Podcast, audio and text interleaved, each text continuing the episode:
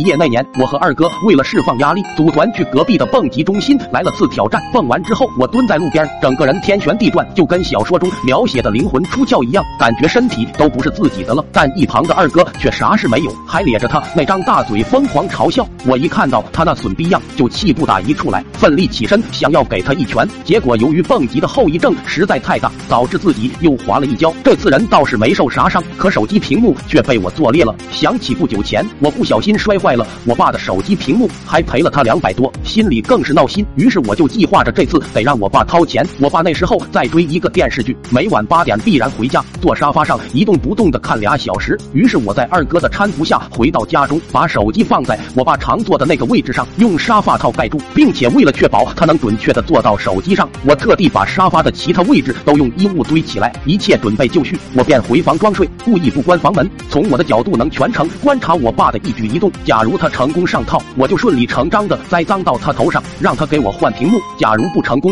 我就起床把手机拿回来，找机会再下套。八点，我爸准时到家，喊了两声我名字，我故意不答应，他便去客厅里看电视了。我爸放下包，用遥控器按开电视，惬意的坐在沙发上，估计是觉得硌得慌，起身一把掀开了沙发套。哎，怎么这么脆？一下就坐碎了。我爸把手机搁在茶几上，继续看电视，丝毫没有影响他的心情。我抑制住自己，没有笑出声，心说再等半个小时，我就假装睡醒了找手机，一切水到渠成。谁知道装睡装的太认真，一不小心真睡着了。第二天早上，我爸坐在客厅看昨天的电视回放，顺便喊我起床。嗯，我手机呢？几点了？我坐起来揉了把脑袋，装作慵懒的样子，其实内心澎湃无比。我哪知道你手机在呢？你东西喜欢乱放。我见我爸不主动说赔偿的事情，有些按耐不住，就跟他说我昨天在沙发那玩过手机，玩的还是他小时候带我玩过的经典游戏。我爸的好奇心一下就被勾上来了，现在手机也能玩老游戏了。我说就是这个。悟饭游戏厅，里面有超多经典红白机和街机游戏，点击左下角就能下载了。说完我就让他帮忙找找，我帮你打个。电话就是了，一会你也帮我下一个。我爸放下薯片，拿起手机给我打了个电话，我嘴上回答可以，